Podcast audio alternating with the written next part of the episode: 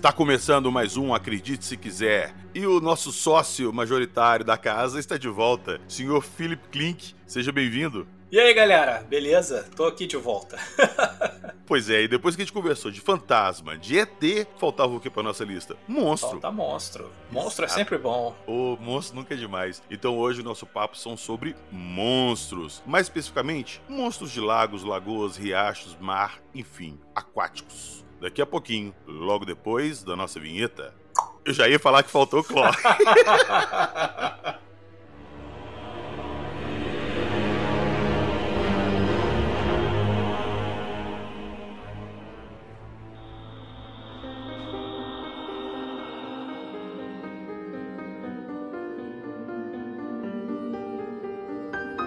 Criptozoologia, Nessie, Selacanto, Narval, Monstros Marinhos.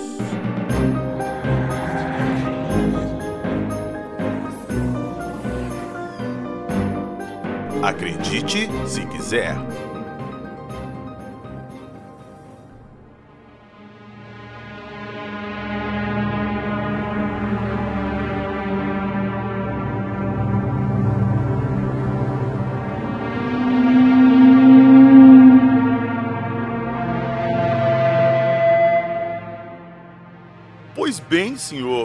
Klink. O que, que o senhor guardou para hoje? Quais são as histórias de monstros que nós vamos escutar hoje? Então, hoje nós vamos falar sobre o dia que o monstro do lago foi assassinado. lá em Nova York. Nova York a violência tá foda, velho.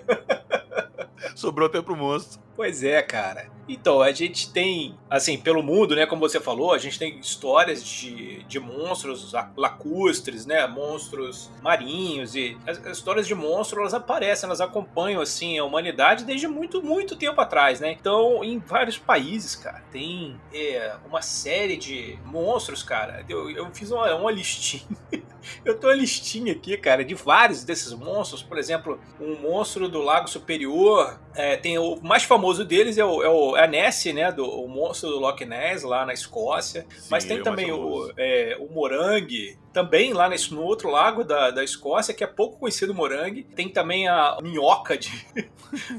Eu acho que o nome é lagarfiote, que é lá na Islândia, tá? No Canadá tem o Ogopogo, uh, na Itália você tem o Lario, Lariossauro do Lago Como, tem o Champ lá, o famoso Champ do Lago Champlain, do que está na divisa lá do Canadá com os Estados Unidos. Tá vendo, né, Ribas? Vai pescar e nadar pra você ver. É, o Menfre, lá também do Canadá, o Bessie, do Lago Iri, que está lá no Canadá, na, na, na Ruelito, que mora num lago da Argentina, tem um do Lago Tota, na Colômbia, tem, pô, cara, tem na Turquia, tem os com os nomes impronunciáveis, assim, tipo na África do Sul, tá, e assim vai, cara, é um monte, né? E no Brasil, cara, por incrível que possa parecer, tem uma história do monstro, do monstro aqui na minha cidade, aqui em Niterói, cara, tem uma história de monstro aqui, monstro de, de, de marinho?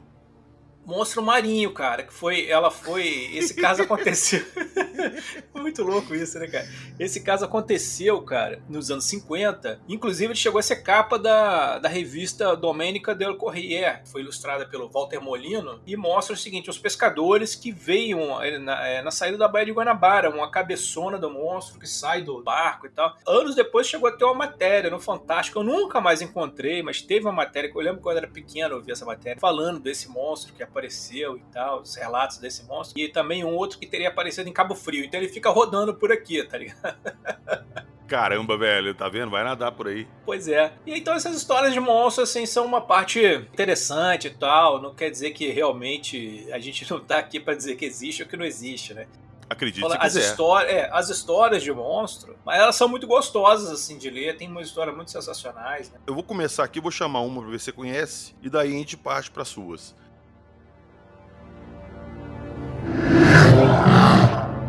Yeah.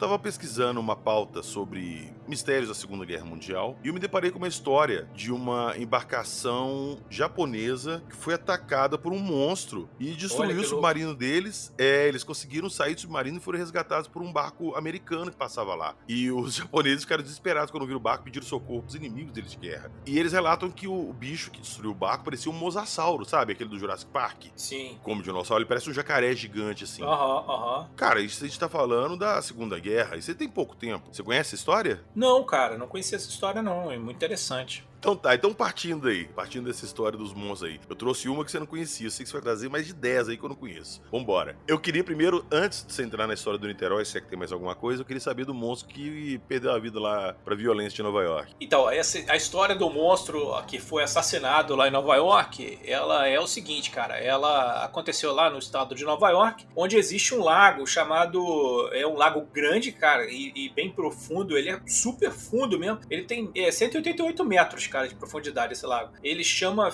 é, Finger Lakes, essa série de lagos, né? E o maior deles é esse lago onde aconteceu o caso, que é o Lago Sêneca, onde dizem que tem um monstro lá e tal. Então essa história, ela acontece no final do século XIX, tá? Havia um barco chamado é, Otetiane, e esse barco fazia a travessia do Lago Sêneca em 1899, cara. Ele levava as pessoas e tal, e esse, nesse dia o, o barco estava repleto de passageiros, estava lotado, né? Então eles estavam era, era um dia normal, cara, como eles sempre faziam. O Itetiane estava fazendo a travessia. Era por volta de 7 horas da manhã, né? E aí, cara, o primeiro foi um barqueiro da tripulação que viu, né? E avisou, avisou o capitão. O capitão se chamava Calton, que tinha uma coisa na superfície da água, uma coisa escura na superfície da água, aproximadamente a 400 metros à frente do, do barco a vapor. Que era barco a vapor, né? O, o comandante achou aquilo esquisito e tal, e achou que, a princípio, cara, ele achou que tinha sido um naufrágio e que eles estavam vendo ali um barco virado, tá ligado? Um barco aí que estava aproximadamente 4 metros e meio, estaria emborcado, né? Cara, a primeira coisa que ele pensou assim, vamos lá salvar, né? Vamos ajudar as pessoas que estão lá. E, e, ele então ele direcionou o Itetiane para chegar e encontrar esse barco. À medida que ele foi se aproximando,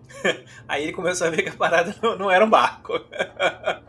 era uma criatura, cara, viva, bizarra, meu, que tava bem na frente do barco, tá? Então, quando o barco foi se aproximando, o Itetiano foi se aproximando, não só ele, como toda a tripulação viram, né? O bicho abriu a boca, cara, e mostrou umas, umas duas fileiras de dente, assim. E aí, aí vem os relatos, né, que acontece. Então, eles diziam que ele tinha sete, quase oito metros, né, de comprimento. Grandinho, grandinho. Era bichinho grandinho. Uma cauda longa que se estreitava, era muito parecido com a cauda de uma baleia, mas é, é, dava para ver que não era uma baleia. A criatura é, foi estimado que ela pesava em torno de 700 quilos house. Cabeça dela, só a cabeça da, do bicho tinha 1,20m. E ele tinha uma forma triangular, quase como de forma de uma serpente. Né? A boca era longa, armada com, com dois fileiros de dente branco, lembrando mais ou menos a cabeça de um jacaré, uma espécie de, né? A, a imagem que eu faço é essa, né? Uma cabeça com bico meio comprido, assim, pra frente, né? Ela tinha, o interessante é que ele tinha duas fileiras de dente, mas parecido com um tubarão, né? E o corpo, cara, ele era uma, uma aparência gosmenta, assim, como se fosse um casco de uma tartaruga, tá ligado? É, cara, é mais ou menos igual igual os caras relataram lá do, do acidente da Segunda Guerra, o Mosasauro, é basicamente isso. Exatamente. Aí o seguinte, eles viram, né? Os caras chegaram perto, do, os caras encostaram na tal, na história, a gente vai avançar, você vai ver que eles vão botar na mão no bicho. Então esse capitão, ele tava tão cheio de adrenalina quando ele viu o bicho, cara, que ele surtou, meu irmão. Ele falou, porra, vamos porrar no bicho. Ninguém vai acreditar, porra! Tem que pegar esse. Então ele virou o barco, cara. Ele ligou foda-se pra todo mundo que precisava Caralho, atravessar. Caralho, velho. E resolveu, cara, pra, é, sair na porrada com, com o monstro, com, com, o barco. Então ele foi, virou, né? E ao mesmo tempo ele avisou a tripulação, todo, todo mundo que tava no barco: botem os puletes salva-vidas, porque talvez o barco não, não sobreviva ao, ao impacto. Pior, imagina ele virando e falando assim: atenção, senhores passageiros. É. Vou colidir com um monstro para tentar levar ele para casa. Foi, isso Segurem. aí, foi assim, cara. Botem o colete salva-vida que pode ser que o barco não, o barco não consiga é, aguentar o impacto. E, e, pô, imagina o medo da galera de ir pro fundo tendo um monstro, né? Porra! Na água, na água escura, no meião do lago. E aí, tá, aí, beleza. É, no Washington Weekly, publicou o jornal, né? Dias depois ele descreveu, a, a, os jornalistas entrevistaram a tripulação, né? Que contaram como é que foi a parada. Então, assim, a, a embarcação, ela se afastou, tá? Alguma distância. Então ela virou, então foi aquele negócio. Ele pegou a distância para pegar a velocidade, né? Pra dar Pô, ele ia atropelar o bicho, velho. Ia, meu. Porque naquele tempo, cara, você viu um negócio diferente, você queria matar, entendeu? Não tinha negócio de preservação. E o passarinho, ó, oh, o passarinho, vou tacar uma pedra. É, é, é assim, né? Olha, uma espécie diferente que ninguém conhece, o que a gente vai fazer? Vão matar. Exatamente. E aí o seguinte, na primeira o bicho deu um perdido neles, né? É, o capitão deu o sinal, avançou com a embarcação Itetiane a toda velocidade para cima do monstro, e no convés todo mundo se agarrando já com colete à prova de. com, com colete de. Ah, eu ia falar prova de bala, mas não foi no Rio, não. É. no colete.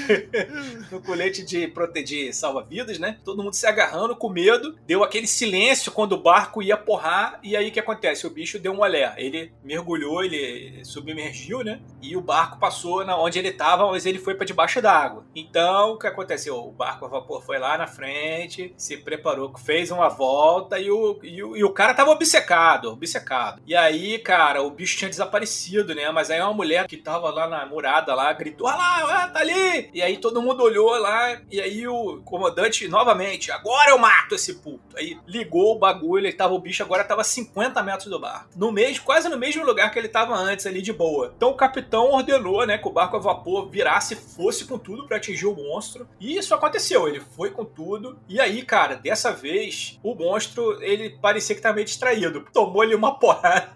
Caralho, velho. Cara, a força do impacto foi tão grande, cara, que os tripulantes saíram caindo, assim, igual um dominó pelo convés, né? Espalhou todo mundo. E a tripulação, cara, com muito custo, conseguiu controlar o barco, que deu uma porrada muito forte e quase virou. O que aconteceu? Ele virou de lado, quando ele ia bater no monstro, acho que ele manobrou o coisa e bateu com a roda é, motriz, aquela roda que era que tocava. Que faz o papel de hélice. Isso. E aí, cara, quando essa roda pegou no bicho, ele acertou ele com tremenda força, que ele jogou a força, o vapor todo, né, cara, no, no impacto. Então, aí o que aconteceu? Quando ele bateu no monstro, deu aquele baque, né, o barco quase virou, deu aquela pancada. Aí os passageiros contaram depois aos jornais, né, que por um momento, durante todos estavam se perguntando o que, que ia acontecer, se o barco ia afundar e tal, deu um silêncio, né? As pessoas aplaudiram e algumas delas estavam tentando se recuperar do susto, né? O bicho tava boiando ali do lado do vapor, meio que desmaiado, ou já morto, sei lá. E ele tinha um buraco, cara. O bicho tinha aberto a aba do, do, do barco, abriu um rasgo, cara, na lateral do bicho. Aí eles né, viram a criatura, levantou a cabeça para fora da água, assim, fez um barulho, tipo um suspiro, assim, e ficou em silêncio, e pum, afundou. O barco, ele tinha dado uma porrada bem na, na perna da cabeça dele, quebrou a coluna dele, além de dar um rasgo. Então você vê, cara, que pela descrição da pancada no bicho de quase uma tonelada, foi uma senhora pancada, né? O que acontece? Não foi só a pancada, é,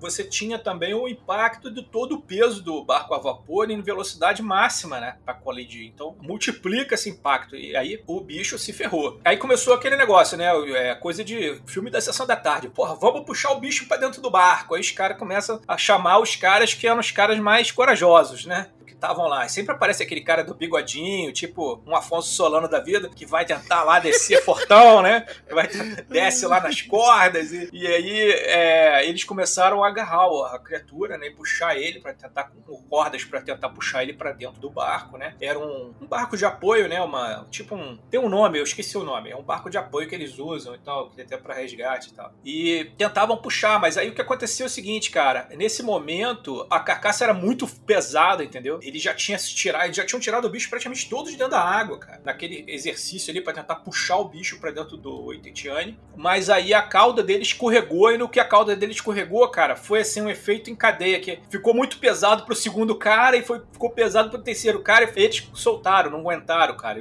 E aí ele caiu, cara. Mas no que processo que eles tiraram da água, eles viram que realmente o bicho tinha aquela, assim que eles calcularam, entendeu? Aquele tamanho e o peso e tal, uma estimativa, né, do, da força que os caras tentaram fazer para tirar, etc. E naquele lugar ali onde o bicho afundou, cara, era muito fundo, tinha 182 metros de profundidade. Então ele foi pro fundo, ele tava com aquele rasgo na lateral, e daí ele, certamente ali o corpo encheu d'água, né? Ficou mais pesado ainda, e aí o bicho afundou. E já aí, era. cara, já era. Ninguém tinha como descer, né? Ali. E Aí as pessoas que estavam nesse barco nesse dia, o, lance é esse, né? Que é, não é uma parada assim que, ah, uma história que saiu no jornal, porque também você tem as histórias falsas, né? Que saíam em jornais e tal. Mas essa história, ela tem uma série de personalidades, entendeu? Da época, que estavam lá no lugar, nesse dia, no barco, e eram famosas, inclusive eram renomadas e tal. Eram pessoas que tinham muita preocupação, assim, com a reputação. Então você tinha, por exemplo, dois funcionários das obras públicas lá, você tinha um comissário de polícia, entendeu? O gerente da companhia telefônica lá de Genebra, gente de empresas lá da Filadélfia, é, geó... tinha até um geólogo, entendeu? Tinha uma galera, assim, tinha professores universitários, então tinha, assim, uma galera qualificada, né, para dar um testemunho, né? O que aconteceu foi isso. Aí depois eles contaram aos jornais o que tinha realmente acontecido e tal. Então os caras acreditavam, inclusive esse Jorge Elvon, ele acreditava que realmente aquela criatura não era um monstro marinho, mas era assim, tipo, um fóssil vivo que ainda existia no lago, que era um bicho, cara, que eles chamaram de Clidiastes. Seria um bicho pré-histórico que inclusive se conhece, tem esqueleto dele nos museus e tal, entendeu? O esqueleto dele eu botei lá no Mundo Gump, você pode lá ver. Tem exatamente, cara, a descrição do bagulho, o tamanho e tudo. É igualzinho a descrição, entendeu? Então eles acreditavam que era isso, que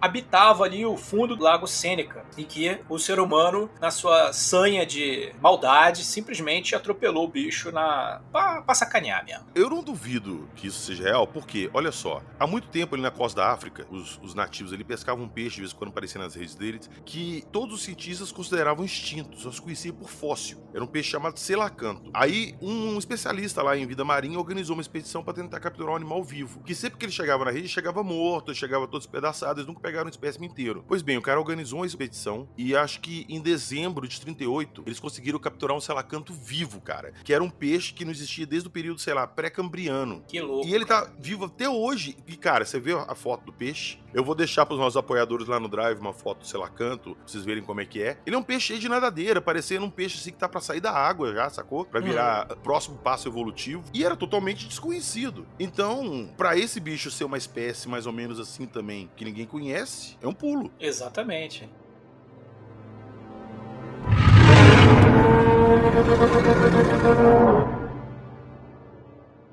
E é engraçado, cara, porque essa, essa coisa desses monstros, essas criaturas e tal, é, elas são tão difundidas, cara. E, por exemplo, vou te, vou, te, vou te dar um exemplo curioso, cara. Tinha um manual, existe um manual dos islandeses antigos, né? Que relatava os bichos que eles viam, né? Os vikings lá e tal, as criaturas que eram encontradas no mar e tal. Então, eles faziam as anotações, entendeu? E eles viam diferentes monstros marinhos e tal. O que, que eu vi aqui? A primeira coisa que o viking pensa quando ele vê o monstro marinho é qual será o gosto dessa porra?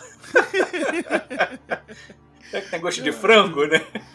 E aí, cara, eles tentavam matar, cara. A história é essa, cara. No folclore do, do, do norte da Europa, né? Esses criptídeos, eles eram vistos e as pessoas e os caras tentavam matar os bichos para comer, tá ligado? Mas assim, é normal, porque eles lá comem. Tem uma iguaria lá que é até um. É um bicho, um peixe morto, né, cara? Um peixe podre lá, um, um tubarão podre. Que é, dizem que é a coisa mais a, é, abominável. É arenque azedo que chama, arenque é. azedo. Pois e é. o cheiro daquilo parece um cadáver, velho. É, e eles comem, né, velho? Então você imagina que, que eles já comeram tudo, né? Aí então tem esse manual lá, que eram das criaturas, tá? Tem várias criaturas que você olha, cara, e você fala, pô, isso aqui é um dinossauro. E aí não, não tem muita explicação. E essa, esse manual é justamente para dizer o que você não deve comer. Porque muitos eram venenosos, cara, que, ele, que eles falavam. Caramba, velho. Aí tem vários, tem o peixe demoníaco preto lá, que acontece, que aparece. O fugug, que é um bicho horroroso, cara. Que você não deve comer, porque esse peixe faz o estômago das pessoas inchar até estourar e deixa para trás uma ferida na forma de uma cruz, entendeu? Lá na Islândia, esse, esse lado lá Sibéria e tal, que é bem gelado, era muito comum o relato de monstros, porque lá tinha uma espécie, não é bem baleia, mas um golfinho. Ele é mais parente do golfinho que da baleia, mas é um cetáceo também, chamado narval. Sim. É, ele é uma baleia, um golfinho comum, a fêmea, mas uhum. o macho, ele tem um dente que ele é. sai da frente da cabeça dele. É, uma ponta assim, comprida, né? Muito grande, parecendo um unicórnio, é, um chifre de é, unicórnio. Isso. Os caras na, na época medieval, eles conseguiam esses dentes do naval e vendiam na Europa lá, como se fossem chifres de unicórnio. Os trouxa rico, aí os caras compravam esses chifres e tal. Achava. Pois é, mas os navais, eles tinham o costume de os machos ficar brigando por fêmea e eles iam pra superfície para ficar duelando mesmo com aqueles chifres, um batendo no outro. E para quem tava de fora e via aquilo, não sabia o que se tratava, achava que eram monstros do mar brigando ali. E nasciam as lendas. Exatamente. E outra coisa também, os, os navegadores navegadores, muitas vezes eles encontravam em estuário o peixe-boi, né? E, era muitas vezes ele era confundido. Outro peixe que também era muito confundido era o esturjão, né? Inclusive os caras têm a teoria de que o monstro do Loch Ness é um esturjão, na verdade. Exato. Exatamente. Porque o esturjão é um peixe muito grande, ele é todo é, é, encoraçado. Osso, então, né? assim... é, é bem antigo, né? Ele é um peixe meio Sim, bem antigo. Né? E ele fica gigante, ele chega a 8 metros de comprimento. Olha aí. Aí você vê aquela parada na superfície lá zanzando igual uma serpente, você vai achar o quê? Pô, é o Ness. É verdade, cara. Mas assim, é, essas são assim as, as hipóteses, né, que a gente levanta e tal, pra tentar explicar, né? Mas existem assim histórias muito loucas, cara. Por exemplo, o cara te, teve um. Quando teve aquela. Não sei se você lembra, durante um tempo atrás, um tempo atrás, aconteceu uma caçada ao monstro Loch Ness. Sim, com radar e um tudo. prêmio, cara. É, vários barcos fizeram.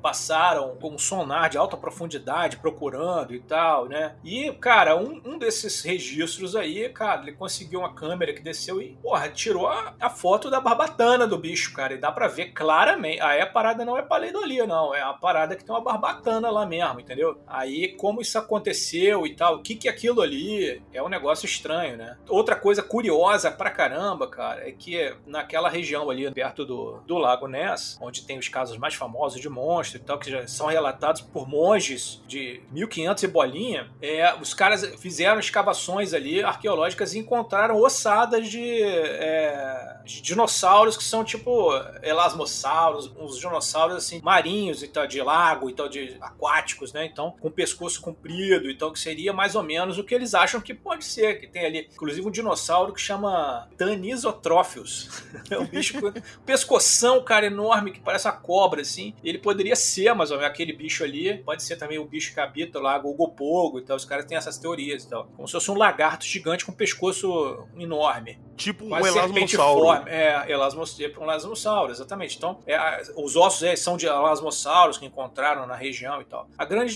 dúvida é o seguinte: os caras estimam que não haja uma reserva de alimentação abundante suficiente para justificar seres desse tamanho lá, né? Então, é, é um mistério aí. Sim, a minha dúvida quanto à existência dessas espécies em ambientes fechados, apesar que o Loch Ness, ele tem, o lago Loch Ness, ele tem saídas para o mar. Ele não é tão fechado assim. Mas para sustentar durante tanto tempo uma criatura tão grande, eles precisariam de uma fonte de alimento abundante. Exatamente. E, pelo tempo de relatos que a gente tem, não seria só uma criatura, seria todo um, sei lá. Teria que ter várias, né? Exatamente. Exato. Um só lá, o, né, o, o judeu errante dos, dos Elanossados. Então, assim, tem, aí tem essas histórias e, e você tem também outros lagos, né, com outros bichos, né? É, eu não tenho muita torcida para que a Ness seja o, monstro marinho que eles vão encontrar, não. Eu preferia que fosse assim, tipo, um menos conhecido, tipo Ogopogo, entendeu? O, Cham, o Champ lá do Lago Champlain. Menos conhecido, menos famoso. É, o menos famoso, esse eu acho que mais legal, entendeu? Até essa semana aí, agora eu fiz uma. eu fiz um da cobra gigante, né? Que os caras ficaram perguntando o que é essa cobra gigante. Tá? Botei lá na minha lista dos monstros é, minha coleção de monstros, do NFT de monstros. Eu, eu faço NFT de monstro. Então, aí eu criei a história. Eu fiz essa da Boiuna, né, que é uma serpente gigante, né? Que habitaria os rios e tal. Tem essa lenda, né? No norte do Brasil, de uma serpente gigantesca, assim, que habita o rio e tal. E aí eu fiz o dia que a boiuna foi dar na, no lugarejo lá no meio da Amazônia, entendeu? Aí teriam só duas fotos da um corpanzil gigante de uma cobra, assim, a população em volta e tal. É divertido, cara. Então, eu fico lá criando essas coisas. Antigamente dava um trabalho danado, hoje com a, com a inteligência artificial é mais fácil. Isso eu acho que ao longo prazo vai tornar as pessoas mais incrédulas com relação a imagens impactantes, impressionantes e tal. É, de uma certa forma, isso vai ser até positivo, eu acho. Hoje em dia é muito comum. Antigamente você pegava uma imagem de um OVNI assim, ó. Oh, porque não tinha os efeitos, né? sim, que as pessoas faziam e tudo. Hoje em dia qualquer um faz. É, então eu acho que vai acontecer vai ser isso. Outro dia você me mandou uma foto lá que você montou para uma capa de uma revista da Operação Prato, que, meu amigo. Ah, é desse, ah, é, é, é desse mês, cara. OVNI pesquisa desse mês. Vai ser boa, hein? Essa vai ser boa. Cara, fantástica a, a capa. Fala fantástica. sobre Operação Prato, é.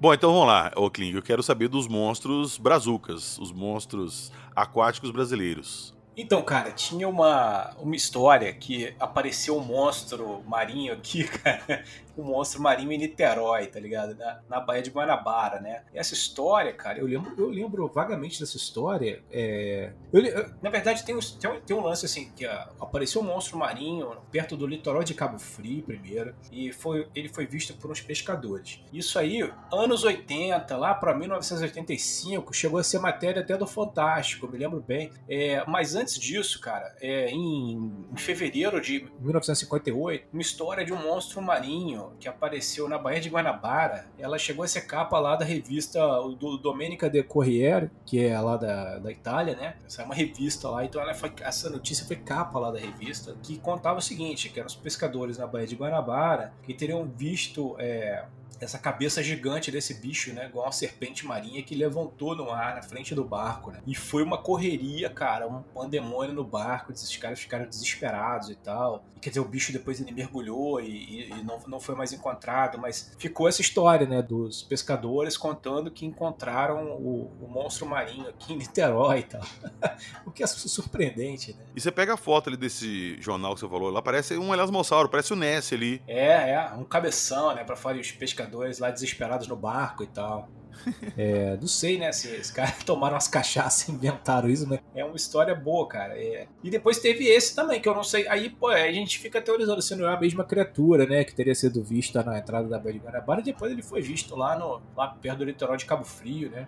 É uma área próxima aí. Tem outro caso também tem, que eu não lembro se vai estar nessa, nesse programa aí, que ou, ou, ou a gente perdeu quando deu bug. É a história do, do outro monstro marinho que também teria sido visto por pescadores no litoral, no litoral do Espírito Santo, né? Foi essa história que você falou que a Marinha até mandou uns barcos. Foi essa história que a Marinha mandou os barcos verificarem e tal, porque os caras eram. Eles estavam muito assim convictos de que não, não. Os caras eram pescadores, sabiam a diferença de uma baleia para outros animais e tal. Falam, não, é um monstro marinho que apareceu aqui e tal. E aí teve até busca da marinha pelo monstro e tal. Evidentemente acabou não encontrando nada, né? Mas é, chegou a ter uma busca oficial da marinha por um monstro marinho no Brasil, cara. Aquela parada que você me pergunta assim também nos casos de ufologia. Se eles mandaram procurar e ele está procurando isso, não é porque eles já tiveram alguma história anterior e agora falaram assim, opa, apareceu de novo, vão atrás? Pois é, então a gente fica se perguntando isso isso, né, cara? Pode ser que. É, quem, quem, quem não garante pra gente que a Marinha não sabe mais do que ela diz, né? Então, o, o oceano é muito vasto, cara, e tem muitas histórias estranhas, né? De, até de, de OSNI, né? Coisas desse, relacionadas sim, a esse sim. assunto e tal. Então, eu acho que eles ficaram, pelo menos, muito curiosos de saber o que, que os pescadores estavam vendo lá e tal, e fizeram essa varredura, né? É, pois é, eu, inclusive eu gravei um programa com o Rony sobre essas paradas, o pessoal ter divulgado é, essa agora, né? Essa... É, departamentos de engenharia reversa que recuperavam OVNIs e tal. E ele falou que a Marinha deve ter muita coisa guardada, porque a Marinha foi uma das é. primeiras é. forças criadas. Não, e o Serviço Secreto da Marinha é o, é o mais completo, né? Você sabe que o chefe do Serviço Secreto lá da Marinha, ele almoçou na minha casa um dia. Você contou vagamente essa história no Relato é, MIB. E eu falei para ele que eu gostava de ufologia. Ele falou: Ah, você gosta desse assunto? Eu falei: Gosto, gosto desse assunto e tal. Ele falou: Pô, se você soubesse o que eu sei, você não dormiria nunca mais, então. Caralho, eu falei: Porra, obrigado por ter me falado isso. Agora fodeu, né? Acabou com Logicamente, você sabe o nome dele e tudo mais tal. Com, com sei, essa sei, parada, sei. pois é, todo, tudo aparecendo e tal, você não pensa em chamar ele para conversar, não? Cara, eu não penso pelo seguinte: eles ficaram em, em oposição política, entendeu? Ela já saiu da Marinha e tal, e ele ficou extremamente radicalizado na política. Nossa. Então eles meio que não, não tem mais contato, sim, por, por questão ideológica mesmo, entendeu? Desentendimentos ideológicos, né? Porra, mas imagina o que esse cara não sabe pra te falar isso, hein? E se ele falou isso no Homem de Almoço, se você jogar as cachaças nele, ele solta tudo. É, não, acho que não, não sei.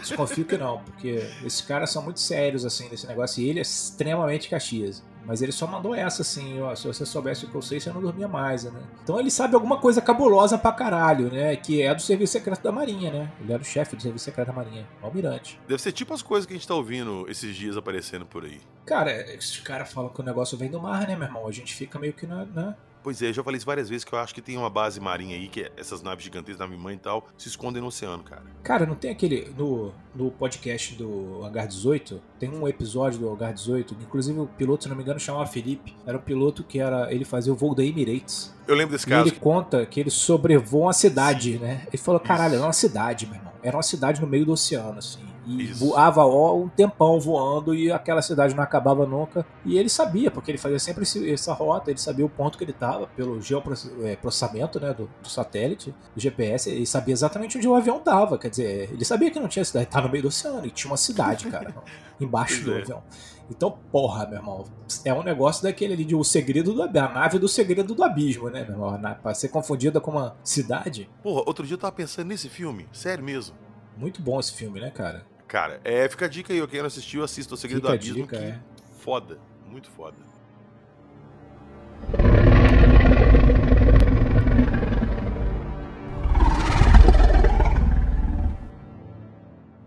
Lagos misteriosos pelo mundo. Acho que para mim um dos mais misteriosos das minhas pesquisas de pauta aqui que eu achei foi o Lago Baikal, lá na Lago Rússia. Baikal. Fundo Pamereles. Tem quase 2 km de profundidade o bagulho. Dizem que ele reúne a 20% da água doce do planeta, meu irmão. É muita água, hein, meu irmão? Cara, coisa pra caramba.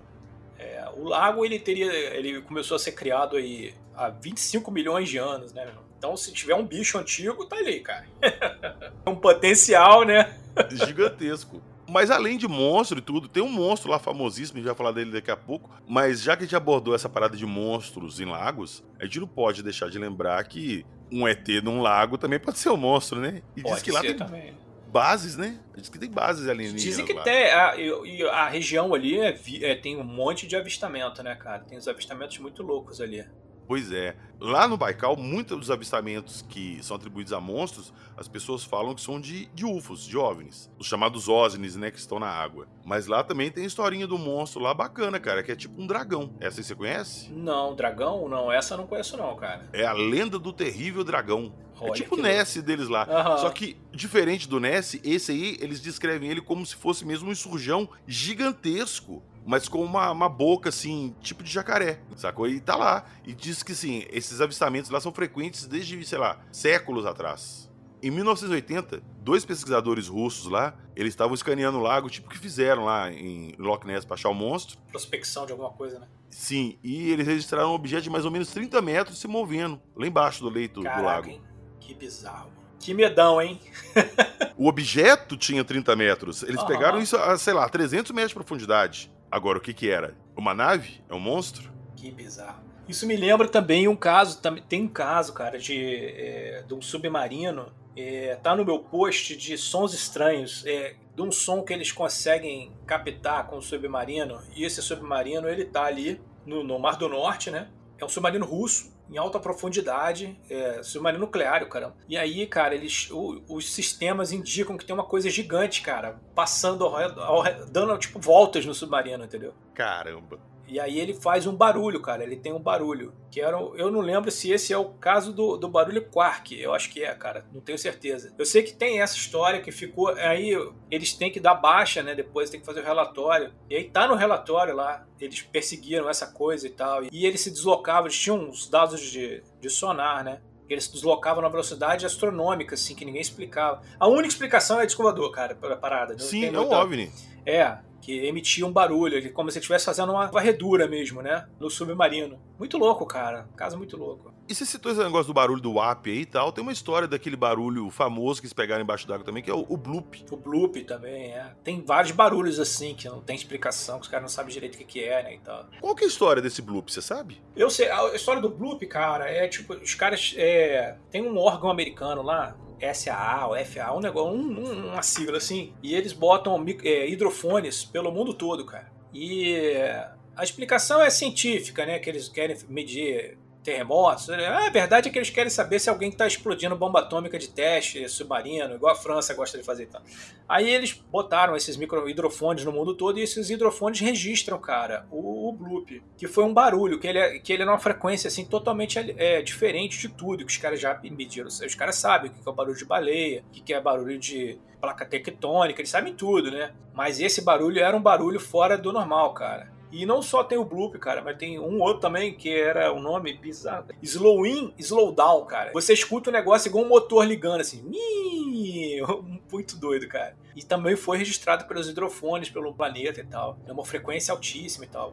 Eu acredito que pode ser que tenha relação, né, com o fenômeno é, ufológico aí, que ele é transmidiático, né? Ele entra na água e tal, sobe, vai pro espaço. Ele não tá preso em nenhuma condição, né? Pode ter relação, mas não há, não há nenhuma é, comprovação de que tenha relação. Eu acho que o mais forte da comprovação é esse, do submarino russo, porque o negócio ele foi registrado pelos equipamentos internos do submarino. É igual esses caras lá no Lago Baikal também, que pegaram um objeto, cara, um objeto de 30 metros se movendo em velocidade no, no, leito do lago, a 300 metros de profundidade, 30 metros. E faz todo lago. sentido, né, cara? Que é um, pô, se você tem um equipamento desse que você pode, você não está limitado a, ao ambiente, cara, tecnicamente você bota onde você quiser aquele troço, né? Então por isso que aparece eles entrando em, em vulcão, entrando em é, lago, rio, mar, né? É muito comum, né? Então, às vezes, levanta uma nave dessa, cara, você. A primeira sensação, se ela estiver voando perto da superfície, ela vai fazer um deslocamento de água ali que muitas pessoas que podem ver a distância vão achar que é um monstro marinho, né? Cara, olha só, eu vou contar uma história aqui para vocês.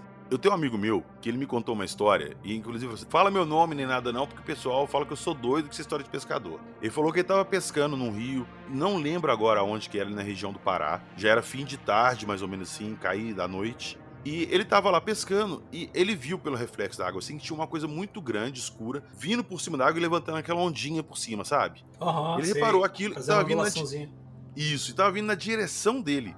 E ele tava com o barco parado e ancorado uma corda amarrada numa pedra no fundo pro barco ficar parado num ponto e ficar pescando. E ele falou que ele viu aquilo vindo, vindo, vindo, vindo. Quando chegou perto, ele viu que era muito grande, muito grande mesmo. E o objeto passou por baixo do barco dele, deu aquela levantada. Parece que o negócio agarrou na corda, na âncora dele, da hum, poito dele. E... e começou a rebocar ele. Carai. E ele tava num barco ah. pequeno, exato, ele começou a entrar em desespero porque o negócio tava indo muito rápido, o barco começou a emborcar pra frente. É, certo, tava puxando afundar. ele, né? Exato. É que se o negócio mergulha, né? O pois medo, é. O bagulho mergulhar. Ele correu lá, pegou um canivete que ele tinha lá e cortou a corda, uhum. o barco parou e ele viu a ondulação indo embora. Ele fala que não sabe o que que era, ele falou que peixe tem certeza que não era porque era muito grande, mas ele não sabe o que que era. Não, é, e outra coisa que acontece, né? Você tem um grande cetáceo, né? Que é o que poderia ser, né? Eles, eles nadam assim, cara. Eles fazem uma curva é, sinuosa, né? Eles sobem, vão à superfície e depois eles descem. Eles, eles não nadam em linha reta, não. O bicho que nada em linha reta é tipo o, o peixe-espada e tal, esses assim, tubarão, nada em linha reta. Agora, esses, uh, os cetáceos, eles vão fazendo curvas, cara. Por quê? Porque é uma otimização hidrodinâmica. É uma evolução que eles fizeram, uma otimização hidrodinâmica. Você vê que é o seguinte, a cauda do peixe-espada ela, e do tubarão, ela bate lateralmente. Sim. Os cetáceos não, eles, eles batem a cauda verticalmente. É porque eles eram mamíferos. Os cetáceos são mamíferos. eram mamíferos, é. Então, a cauda deles é uma adaptação das é, nossas pernas. É como se a gente estivesse isso. nadando. É. Os peixes não. É uma continuação da linha da coluna dorsal. Simplesmente. E se move horizontalmente, exatamente. Horizontalmente. E aí, cara, você tem essa. E você tem, então, eles, eles fazem essa, essas curvas, né? Esse movimento. De, é, até a matemática, tem até um, um, campo da matemática que analisa. Sabe? Meu pai estuda isso, cara, por incrível que pareça, pro Maglev, cara para otimizar o, o, gasto energético para as estações do trem de Maglev, ele faz justamente essa curva, porque a curva atua como uma gradual perda de energia cinética, de velocidade, uma, uma espécie de freio, e depois que ele volta, que ele sai da estação, ele mergulha, então ele, ele acumula energia cinética igual uma montanha russa. O, os cetáceos fazem isso, eles fazem esse mergulho. Então, cara, certamente, se o negócio for andando totalmente para frente, assim, sem mergulhar, é um negócio estranho, né? Muito estranho muito estranho. E tem muitos avistamentos de criaturas também que eram confundidos com peixe-boi também nos rios, na né? história da Iara, da mãe da água, né? É, é por causa de peixe-boi. Confundido, é. E o meu peixe-boi, se olhando assim, cara, parece muito mesmo uma pessoa, cara. Na água ele parece gente mesmo, cara. Sim, você já viu um peixe-boi amamentando um filhote? Eu já vi, cara, foto disso aí. Parece gente, cara. Tu olha Sim, ele, ele apoia a, a, cria dele com as barbatanas e ele mama no local do peito mesmo, como se fosse um peito humano, assim, na mesma posição. É bizarro, cara. Parece uma mulher amamentando a criança. Agora, agora, aquele negócio que você tinha falado do, do esturjão gigante lá do Baikal, eu tava vendo que os caras faziam oferenda, né, cara? tipo o King Kong, né, meu irmão? Dá sim, pra aplacar o ódio da besta, ele jogava umas comidas lá, né, cara? Como é que era? Dava, dava prêmios, dava presentes. Deve ter ouro pra Menezes aquele lago. Os caras jogavam pro bicho, cara. Cara, não deve ser fácil de buscar, porque senão alguém ia te pegar, é, né? Porque, não, porque pô, é fundo, chegar né? lá embaixo. Sim. É.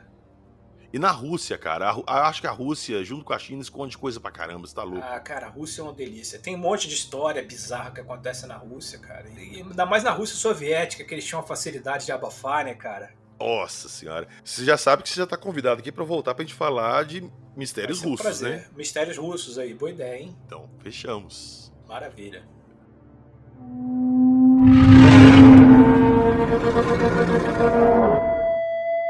É isso aí. Hoje falamos de monstros, monstros, monstros, mas tem muitas histórias ainda. E o Kling já é freguês da casa aqui, já é cliente assíduo aqui, então o retorno dele é garantido com novas histórias. Mas, por hora, Kling, quero agradecer novamente a sua presença aqui. Dá sua ficha aí pro pessoal, onde é que eles acham as histórias malucas sua. É um prazer, como sempre, estar aqui contigo. E, bom, você encontra esses assuntos e mistérios e fantasmas, criaturas, monstros, ETs e o cara lá no Mundo Gump. Entra lá, M-U-N-D-O-G-U-M-P. De Forrest Gump. É, de Forrest Gump. Tem, sabe, tem sempre uma história esquisita que ninguém acredita. É perfeito para você ser chamado de Naldo na mesa do bar. Cara, o seu site é, é, uma coletânea de bizarrices, é muito bom. Eu tava falando isso outro dia aqui em casa. O meu critério para saber se o post vai ser bom é o seguinte: se eu contar pra minha mulher ela não acreditar, é porque o post é bom. não, cara, excelente, excelente.